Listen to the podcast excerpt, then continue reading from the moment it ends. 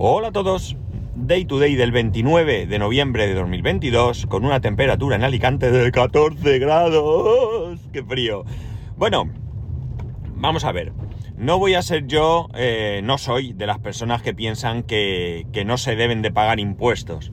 Evidentemente tenemos que pagar impuestos si queremos que la cosa funcione hay gente que, cree que no se deberían de pagar, pero que me explique esa gente si las cosas funcionan sin dinero, que me explique esa gente si su comunidad de vecinos, su urbanización, su, edificio funciona si la gente no paga las cuotas, ¿no? Es, evidente que todo el mundo tiene que contribuir.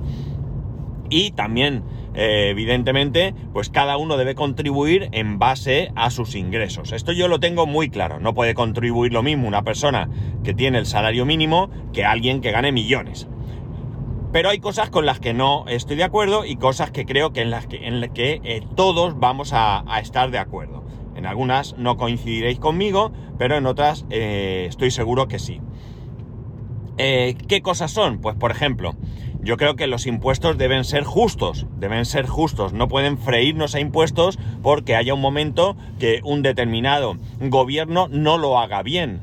Es verdad que si las cosas no van bien y hay que aportar más, pues de manera temporal tendremos que aportar más, es que no hay otra.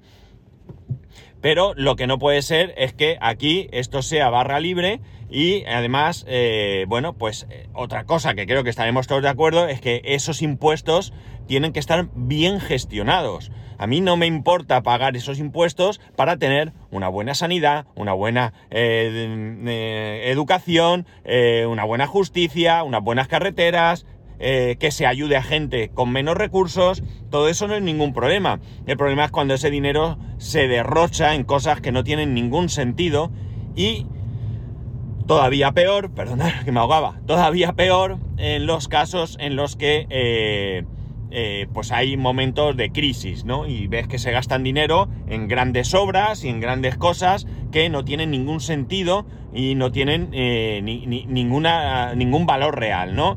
Podemos pensar en parques de atracciones que se han subvencionado con dinero público, aeropuertos que no funcionan y otras muchas cosas que se han ido haciendo a lo largo y ancho de, este nuestro país, ¿no? Como decía aquel de la serie. La cuestión está en que, como digo, a mí no me molesta pagar esos impuestos, no me importa, los tengo que pagar, los sé y yo debo contar con ello. Pero creo que hay algunas situaciones que al menos para mí resultan bastante injustas. Por ejemplo, yo aquí ya os he contado eh, hace muchísimo tiempo, bueno, como poco un par de años o más, más diría yo, el caso de la venta de la casa en la que vivíamos. Eh, resulta que esto no sería más, más que un caso de, impuestos, no, sería un caso de, de desgrabación, ¿vale? Vale, ¿qué, ocurre? Y esto hoy en día ya es más difícil porque hoy en día las viviendas, las hipotecas ya no se desgraban. Los que tengáis una hipoteca a partir del año, creo que era 2014, si no recuerdo mal, pues incluido yo, nosotros ahora, con nuestra nueva casa, pues no tenemos ningún tipo de desgrabación. Eh, pero yo, nosotros en la casa que teníamos antes, sí desgrabábamos todos los años. Vale, ahí había un límite, 9.500 euros al año, etcétera, etcétera. El caso es que nosotros vendemos la casa y amortizamos el máximo. O sea, degravamos, perdón, el máximo. Y al año siguiente me llega, eh, nos llega, porque también le llega a mi mujer, una, una eh, paralela eh, reclamándonos 700 y pico euros a cada uno de nosotros. Más una intereses de demora, más no sé qué. Yo no entiendo la del por qué, eh, yo voy a preguntar y entonces resulta que eh, pasa lo siguiente. Y eh, cuando yo me desgrabé la casa, yo ya no era propietario. Atención, flipemos, ¿eh? Flipemos. Me explico. Cuando tú vas a hacer la venta de una casa, ¿vale? Tú haces la venta de la casa y digamos que... a ver, que lo, que lo piense bien. tú haces la venta de la casa. Sí, Tú haces la venta de la casa y una vez que haces la venta de la casa, amortizas la hipoteca, ¿vale? Eso es, que se me había ido un poco la, idea, ¿vale? Es decir, tú tienes una casa, tienes te queda una hipoteca, me invento, ¿eh? 50.000 euros, vendes la casa por 100.000 y en ese mismo acto firmas la compraventa y firmas la cancelación de la hipoteca y pagas, ¿no? Claro, tú hasta que no cobras, no pagas. Eh, es un poco que al final es todo un mismo acto, pero digamos que el orden que ellos establecen es ese, es decir, tú recibes el dinero, como recibes el dinero ya no eres propietario y entonces pagas la hipoteca. Bien, pues amigos, uno no puede desgravarse porque ya no eres el propietario. Si tú eh, cobras, pagas y al día siguiente vendes la casa, no hay ningún problema, pero si tú lo haces todo en un mismo acto, pierdes la posibilidad de desgravar. Yo estuve en Hacienda, yo estuve preguntando y amigos, no hubo solución. Allí que tuvimos que pagar esos 700 y pico euros. Me parece injusto, me parece injusto porque como digo, si tú coges, pagas y al día siguiente firmas la compraventa, sí funciona esto, pero si lo haces al revés, no funciona esto. O sea que es, me parece bastante, bastante coger pues no sé, eh, con, alfileres las cosas para evitarse que tú puedas desgravar. Y esto a mí me molestó mucho. Ya digo, no estoy en contra de pagar impuestos.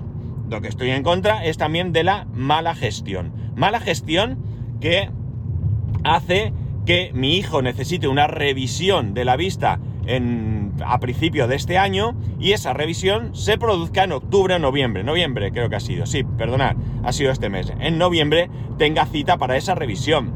Eso hace que en esta comunidad donde yo resido, pues las demoras a la hora de realizar operaciones sean grandes. Mientras tanto, mientras tanto, la gente que se dedica a la sanidad, médicos, enfermeras y demás, los vemos manifestándose y protestando en distintas, distintas perdón, comunidades autónomas. Lo estamos viendo, eh, pese a que por otro lado, pues eh, se diga que es que son manifestaciones políticas. Estoy seguro que hay gente que las está utilizando de manera política. No tengo tampoco ninguna duda.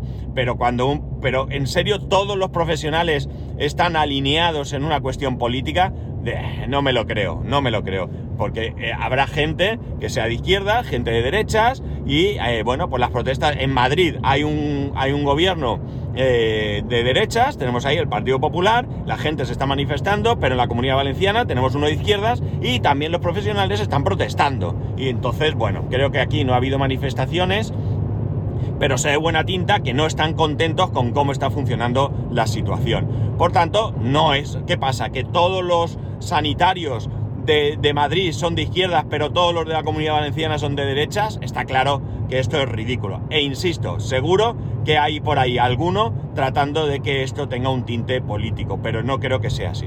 En el tema de los colegios vamos igual, es decir, eh, hoy en día no hay problemas de colegios en mi ciudad, no voy a hablar de mi comunidad porque en otras ciudades no sé cómo estaba el tema, pero no hay problemas porque ha descendido la natalidad y al descender la natalidad pues hay muchas plazas libres. Pero yo recuerdo perfectamente cuando llegó el momento en que mi hijo entrase a, a un colegio. Es cierto que nosotros nos emperramos en que mi hijo fuese a un determinado colegio. ¿Por qué a ese colegio? Lo he explicado muchas veces. Era mi colegio, conozco a la gente, hay profesores que son compañeros o que fueron en su momento compañeros míos, me siento cómodo, la educación está bien y ya está, no tenía más. Y oye, pues voy a ser sincero, y esto va a sonar políticamente incorrecto, ¿de acuerdo? Pero eh, es que es así. Hay ciertos colegios a los que no queríamos que fuera nuestro hijo. ¿Porque van inmigrantes? No. ¿Porque van gitanos? No porque son colegios donde hay alumnos muy conflictivos. Tengo conocidos que trabajan en alguno de esos colegios y los problemas que han tenido son terribles. O sea, pasar por un colegio y ver pancartas de profesores eh, protestando por la violencia por parte de alumnos y padres de algunos alumnos, pues es terrible, terrible ver algo así. Pero eh, eh, evidentemente, y, no creo que sea yo, ninguno de vosotros, querría que vuestros hijos fueran a un colegio con esta clase de problemas. Yo creo que esto es de, cajón. Y no es una cuestión racial, no es una cuestión, eh, no sé, creo que es una cuestión, bueno, podríamos decir social, quizás sí, social sería una buena eh, forma de definirlo. Pero ya digo, yo no tengo ningún problema eh, ni con la inmigración, eh, ni con los gitanos, ni, ni nada de nada. Y, pongo los gitanos porque, bueno, vivo en una ciudad donde hay, bueno, pues un, barrio donde hay muchos gitanos y, bueno, pues cada uno, pues, unos trabaja en el mercadillo, otros venden tal, pero no, no, no hay más. otros venden droga, pero también hay otros que no son gitanos y venden droga, ¿vale? Que, o sea que, que no voy a ni, ni por casualidad a meter a un grupo en un sitio y no en otro, ¿de acuerdo? Aquí hay de todo como, como en todas partes. Pero ya digo, yo no quería que mi hijo pudiera acabar en un colegio conflictivo. Y entonces yo hice todo lo posible em, pues, para que fuera ese colegio. Finalmente hubo plazas de sobra en el colegio, no hubo ningún problema y ahí está. Pero yo quiero que haya una buena educación. Educación gratuita para todos. En el tema de pública o concertada, ahí podíamos discutir, ¿vale? Ahí podíamos discutir por diferentes motivos. Quizás sería una buena manera el que, oye, yo quiero una educación laica para mi hijo, pues va a un público. Yo quiero una educación religiosa para mi hijo, pues lo puedo llevar a un concertado religioso. Eso sí, la calidad de la enseñanza debe ser igual. No puede ser que en uno, porque es concertado, pues tengan de todo y en el otro, como es público, pues no tengan ni calefacción o estén en barracones o lo que sea. Esto, desde luego, es para mí inaceptable. Los colegios públicos tienen que ser eh, buenos, tienen que ser de calidad, los profesores tienen que estar eh, bien remunerados, eh, tiene que haber medios suficientes para los niños y todo esto de manera absolutamente gratuita. Creo que vivimos en un país que tenemos bastante suerte. ¿Que todo es mejorable? Claro, estoy poniendo ejemplos de mejoras. Hay muchas cosas que mejorar, pero que sea mejorable no significa ni que sea malo, ni que, por supuesto, eh, lo tengamos que rechazar. Yo quiero, yo con mis impuestos quiero que haya colegios públicos, claro que quiero. Quiero que haya buenos consultorios donde ir a, asistencia médica. A mí ahora me ha pasado una cosa que me tiene bastante cabreado. Eh, veréis, eh, bueno, los que me conocéis ya sabéis que soy diabético, también de diabetes tipo 2, bastante bien controlado, muy bien controlado para lo que podía ser. Y me hago un análisis y voy a la consulta, perdona y voy a la consulta del médico cada seis, cada seis meses. Bien, eh, a mí mi médico me indica que, eh, bueno, que, que, me haga el, reconocimiento durante el mes de octubre o noviembre, creo que, es, octubre, quiero recordar. Y bueno, pues nada, yo tengo mi documento para ir a pedir cita para que me saquen sangre, cita que no es posible pedir más que en el centro de salud es imposible pedirlo por teléfono porque no cogen el teléfono. Esto lo he comprobado mil veces, no me lo ha contado nadie. Aunque sé de un caso, creo que lo llegué a contar aquí también, de una persona que llamó al consultorio y eh, no cogían el teléfono, entró porque estaba llamando desde fuera y le dijo, os estoy llamando, ¿no pensáis coger el teléfono? Y no estaban haciendo nada, ¿de acuerdo? Bien, eh, no se puede pedir cita por la aplicación, por la aplicación puedes pedir cita ahora mismo para... Eh, medicina primaria, enfermería y algunas de las vacunas que están en vigor. Dependiendo de la edad, pues el tema de la dosis que toque de COVID, gripe, cosas así. Pero no puedes pedir cita para un análisis de, sangre. Tienes que ir presencialmente allí al consultorio. Vale, ¿qué ocurre? Pues el otro día, bueno, antes que nada, en la zona donde yo vivo hay un consultorio, un único consultorio, eh, vamos a decir, bien, ¿vale? con todo tipo de médicos y tal. Y tenemos un mini consultorio, un mini consultorio que eh, está, está establecido principalmente para la atención en verano, pero que desde hace unos años se ha convertido en un consultorio donde atienden a personas residentes. Cuando yo hice el, el eh, ¿cómo se dice? El cambio de domicilio, eh, me encuentro con que me, me dicen que me van a cambiar a ese consultorio y yo lo rechazo. Me dan opción de rechazarlo, ¿de acuerdo? Y yo lo rechazo porque entiendo que eh, yo tengo un médico, el médico me conoce, el médico sabe de qué pie cogeo, eh, me resulta, eh, bueno, más confiable, no fiable, no puedo, yo no puedo mm, no fiarme de un médico que no conozco. Y digo confiable el hecho de que él ya sabe cómo soy, qué necesidades tengo y él, bueno, pues dentro de, su profesión, sus conocimientos, pues él actúa, pero, pero dentro de que ya conoce quién soy yo. Es verdad que mi expediente está ahí, que otro médico lo va a ver y que probablemente actúe perfectamente, pero a mí me resulta, bueno, no sé, mm, más mm, cómodo, entendiendo como cómodo no la comodidad de ir a un sitio a otro, porque incluso este consultorio que os digo pequeñito me pilla mucho más cerca de casa. Eh, por tanto, bueno, Bien, la cuestión es que no, hay, no pasa nada, ahí llega eso. Yo tengo ahora mismo mi, eh, mi documento para hacerme el análisis de sangre, lo tengo en casa desde hace un tiempo, exactamente desde aquel día que fui a pedir el certificado para lo de Disney. Él ya me dio el, el, el no sé cómo llamarlo, la prescripción para el análisis de sangre, no lo sé cómo se llama esto. Y nada, bueno, pues ahí está. El caso es que de repente, hace un par de semanas o así, recibo una carta diciendo que según el artículo 33, no es el artículo 33, evidentemente, pero entendéis lo que quiero decir, pues que me han cambiado de consultorio. Ya está, que voy al otro. Claro, a mí esto en un momento me genera una cierta ansiedad, porque a ver cómo va a ser mi médico. Conozco a alguien que va a ese y me dice, pues hay dos médicos, uno es muy mayor y ni fu ni fa, parece que les importa poco. Es una persona que va habitualmente a ese consultorio. Y es una opinión, ¿vale? Habría que eh, ver otras opiniones o incluso ir en persona. Pero bueno, claro, ahora yo me encuentro que en mi aplicación no tengo médico. O sea, no es que me hayan cambiado de consultorio, es que no me han puesto, no me han asignado un médico. Eh, ¿Qué ocurre? Eh, tengo que ir a mi consultorio anterior para lo de análisis de sangre. Cuando vaya allí me dirán que ya no es mi consultorio. ¿En el otro consultorio sacan sangre? Probablemente sí, pero no lo sé. Eh, voy ya directamente al nuevo consultorio. Eh, ¿Quién es mi médico? ¿A quién voy? ¿A quién le pido yo una cita para que me atienda? no sé, es todo muy mal, muy mal, muy mal hecho, muy mal hecho. ¿Qué he hecho yo? Bueno, pues como hay libre elección de médico, me la he jugado y he hecho vía telemática una solicitud de cambio de médico eh, solicitando mi anterior médico, el médico que antes yo tenía de todo, antes de todo este proceso.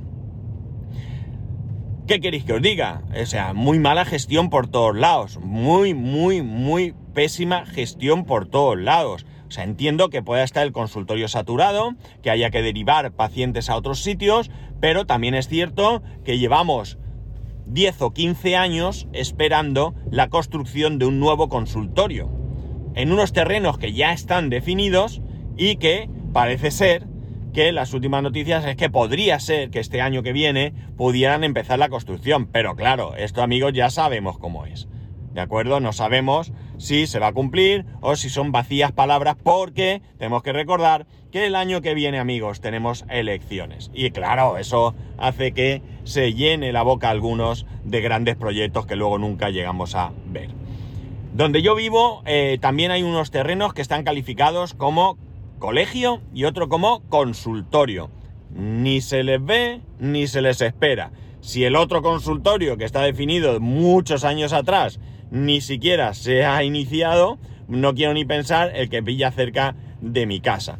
Y no es una cuestión de que me pille cerca, si yo cojo el coche, yo cojo el coche, voy al consultorio y cuando termino cojo el coche y me voy a trabajar. Es fantástico, no hay ningún problema. No quiero ir andando, no quiero nada. Es que no hay problema, es así.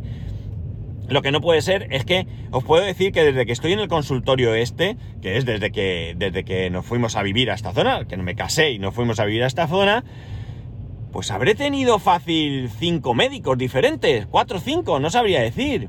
¿En, qué? En, pues yo me fui a vivir en el 2007, de 17, 14 años. En 14 años he tenido 5 o 6 médicos. 4, 5, 6, no, no lo sé, ¿de acuerdo? Hay algunos que, han pasado por mi vida sin pena y gloria, ni gloria, porque no he tenido necesidad. Pero bueno, que no puede ser que te estén cambiando de médico cada dos por tres.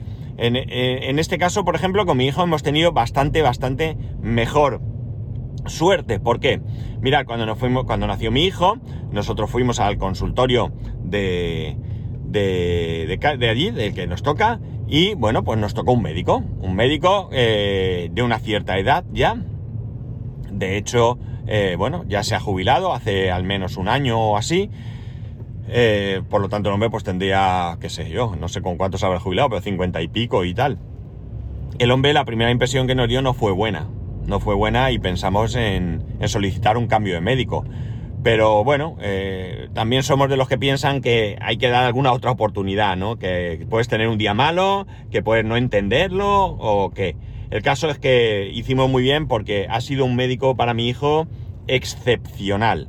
O sea, maravilloso, la verdad. El médico de las gafas verdes. Qué gran, qué gran profesional, qué gran persona, que, o sea, algo increíble. No ha habido ningún cambio de médico nunca y el miedo que teníamos era precisamente ese, ¿no? La jubilación. Que se jubilara y no sabes qué te va a tocar, ¿no? Bueno, pues tenemos que decir que ahora tiene una doctora y la verdad es que también bastante, bastante bien. Eh, no hemos ido muchas veces, pero las veces que hemos ido ha sido eh, tan buena quizás como era antes. A lo mejor no tanto porque el otro ya lo conocía de muchos años y bueno, pues para él era, era un trámite verlo, ¿no? En cuanto lo veía la cara decía, pasa, pasa. Y sabía, eh, bueno, sabía de él todo lo que tenía que saber. No hablo a nivel médico solamente, sino a nivel un poco, pues, que, que decirle, que, que si necesita este típico palito para verle la garganta o no lo necesita. Bueno, todo lo tenía muy claro. Entonces, bueno, en este caso hemos tenido suerte, pero en mi caso la verdad es que está siendo un auténtico desastre. Eh, esto me molesta que yo esté pagando impuestos y que no tengamos buenos consultorios, que no estén saturados. Eh, otro ejemplo, mi mujer, bueno, pues está recibiendo un tratamiento y un seguimiento. Y para que os hagáis una idea, la citan para eh, una determinada fecha hacerse una, un análisis de sangre y una ecografía en un, vamos a poner octubre, ¿no? No recuerdo exactamente cuándo, cuándo fue.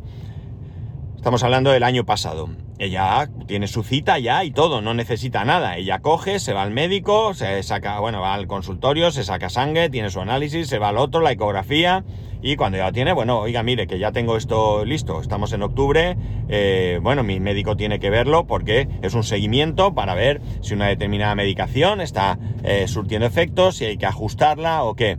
Muy bien, tiene usted cita para eh, marzo del año que viene. ¿Perdón? Octubre, noviembre, diciembre, enero, febrero, marzo. ¿Para cuando venga marzo? Me tengo que volver a hacer un análisis de sangre y una ecografía. En cinco o seis meses pueden haber cambiado muchas cosas. El medicamento puede no estar haciendo efecto y puedo encontrarme peor. O, sí puede estar haciendo efecto, o es excesivo y tengo que reducirlo. Eh, bueno, mi mujer movió cielo y tierra, se presentó hasta en el consultorio para hablar directamente con la enfermera del médico y exponerle su caso. Bueno, amigos, hay un desastre, un desastre, un auténtico desastre. Eh, quiero cita, le llamaremos para darle cita. Eh, tú no sabes nada, no sabes nada, no sabes nada, llamas, nadie sabe nada, eh, tal. Y un día miras en la aplicación por otro motivo y resulta que tienes una cita dentro de tres días. Vamos, que, que, que por qué mirado, sino que estas cosas a mí me molestan. Ya digo, yo quiero pagar impuestos, pero tener una sanidad, eh, una sanidad que funcione bien. Si no hay suficientes medios, habrá que poner los medios, ¿no? Y si no hay una buena gestión, pues habrá que hacer algo. No, no, no puede ser que, esto sea eh, la bufa la gamba. Eh, a todos, a todos los que me escucháis, nos cuesta mucho ganar el dinero que ganamos y nos supone un esfuerzo pagar nuestros impuestos. Pero lo que no puede ser es que eh, no funcione bien, que no funcione bien. Y aquí hay algo que, está fallando y me, molesta y me indigna. Y tampoco creo que sea una cuestión de pagar más impuestos. No, lo sé. A lo mejor sí, pero si hay que pagar más impuestos, eh, demuéstrame que estás haciendo una buena gestión y que no es suficiente el dinero que estamos aportando. No pasa nada, ¿qué vamos a hacer? Eh, la otra opción es que no me den medicina pública y me lo pago yo. Mirar en Estados Unidos. Eh, hablaba con un compañero de Estados Unidos y me decía que, que allí, incluso teniendo seguro médico y pagándolo, cuando llegan las facturas, ellos te cobran. No, oiga, le cobro 6 mil dólares, le cobro 6 mil dólares por el tratamiento. Oiga, perdone, que está en mi póliza. No, es que, no, no, mire usted que está. Ah, bueno, sí, pues nada, no se preocupe, eh, se lo arreglamos. Pero yo intento cobrarte esos 6 mil dólares. He dicho euros, no, dólares, ¿no?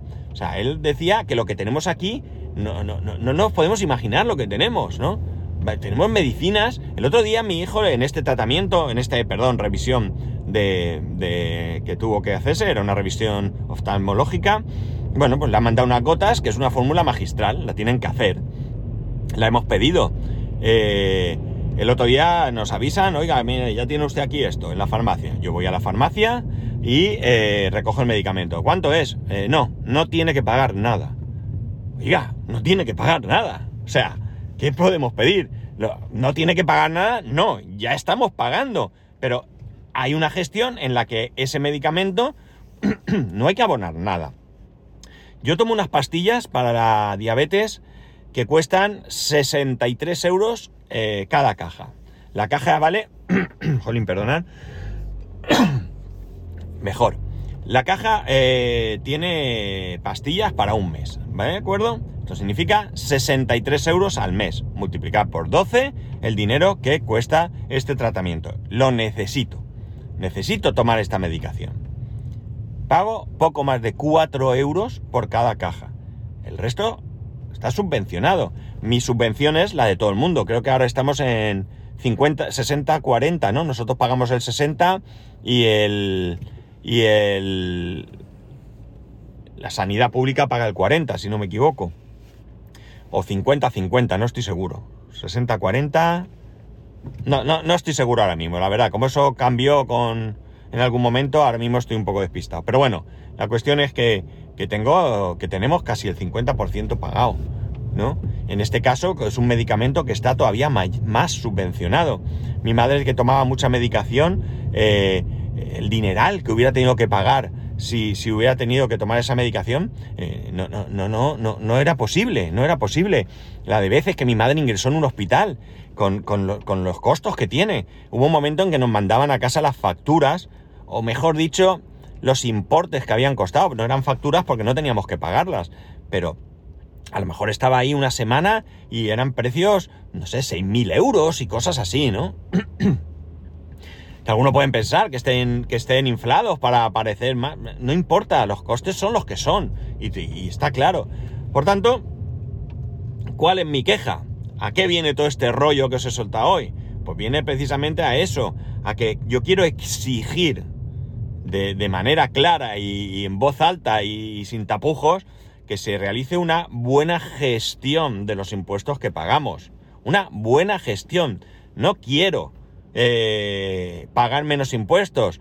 Por, no es que no quiera pagar menos impuestos, es que sé que si no pagamos impuestos no vamos a tener buenos servicios. Por tanto, yo quiero exigir públicamente aquí que, eh, bueno, mi voz no se va a oír en el Congreso de los Diputados, ni, ni, ni en el Consell de la Generalitat Valenciana, ni nada de esto, pero voy a decirlo claro, quiero, exijo, exijo que haya una buena gestión de mis impuestos y que se dediquen a lo que realmente es necesario. Y que si luego sobra algo, pues que se mejoren otras cosas que seguro que hay muchas cosas que mejorar. Hoy me he levantado quejica, pero es que me da mucha rabia. Esto del médico que me ha pasado me tiene bastante enfadado. Y bueno, pues eh, la verdad es que ya tendría que haberme hecho el análisis de sangre y todavía no me lo he hecho porque no sé eh, cómo, cómo, actuar. Eh, sé que voy a tener que perder tiempo, voy a tener que coger una tarde cuando pueda salir del trabajo, no sé si ir al consultorio nuevo, al consultorio anterior, preguntar, oiga, ¿qué carajo hago? No sé si esperar un poco a ver si me responden de mi cambio de mi solicitud de cambio de, de, de médico. De verdad, no sé, no sé por dónde tirar, pero pero me tiene bastante disgustado esto, ¿no? Me tiene bastante, bastante disgustado. No quiero ni pensar otros casos de personas que estén esperando una operación y le digan que hasta dentro de medio año o un año no las pueden operar. No sé, de verdad. Creo que, que se puede mejorar mucho y que no se puede mejorar sin dinero. Eso lo tengo muy claro. Pero que también es cierto que con una buena gestión eh, también hay cosas que se pueden mejorar. Y bueno, pues esa es mi queja de hoy. ¿Qué queréis que os diga? Hoy ha tocado quejarse. Mañana intentaremos que no sea esto, pero si no me quejo lo mismo hablo del coche eléctrico, no sé qué preferís. Eh, estoy bastante seguro que mmm, estaréis en general de acuerdo conmigo, que esto no funciona sin dinero, que no funciona sin impuestos, pero que también queremos que estos dineros y estos impuestos se gestionen correctamente. Por supuestísimo que nadie meta la mano en el cajón, eso vamos no tengo ninguna duda, que debemos ser inflexibles con quien se corrompa, in, sin importar, sin importar de qué partido sea, ni si es del partido al que votamos o no. Al contrario, si es alguien del partido al que votamos, debemos ser más inflexibles, porque para eso hemos depositado nuestra confianza en ese partido y en esas personas. Tampoco tenemos de pensar que todos los políticos son malos, que todos roban y todo, porque tampoco es cierto. Pero eh, ya digo, tenemos que ser inflexibles con la corrupción, venga de donde venga, venga de donde venga. Yo soy totalmente inflexible y creo que el que la haga la tiene que pagar. Pero hay gente por ahí que parece que justifica cuando es de su cuerda, pero ataca cuando es de la cuerda del de enfrente. Y eso tampoco es así. Bueno, no me enrollo más, que estoy en un atasco y sé que hoy voy a llegar más tarde y tengo tiempo aquí para, para dar y vender. En fin, mmm, espero que, que, no os aburra el tema de hoy, espero que coincidáis bastante conmigo, creo que es una posición bastante sensata en cuanto a, a la situación de, impuestos y demás. Y bueno, no pido nada que no creo que, que, que crea que está fuera de lugar, ¿no? Creo que la exigencia de una buena gestión y que se repercutan esos impuestos de manera eh, justa entre todos, pues es así. Yo no quiero que a mí me den una subvención para comprar alimentos. Gracias a Dios no lo necesito. Creo que si hay una partida destinada a ayudar a las personas desfavorecidas a la hora de comprar alimentos, debe ser para ellos. Yo no la quiero. No la quiero. Mi dinero, el que yo pongo, que ayude a otras familias. No tengo en absoluto ningún problema con esto, todo lo contrario. Pero que vaya a ayudar a unas familias, que no me construya un aeropuerto, un parque temático, eh, que se compren iPhones eh, y cosas que a mí de verdad que me dan acidez de estómago si no fuese por esa otra pastillita que me tomo todos los días y que también me subvencionan. Ya sabéis que podéis escribirme arroba spascual, spascual arroba spascual.es, el resto de métodos de contacto en spascual.es barra contacto. Un saludo y nos escuchamos mañana.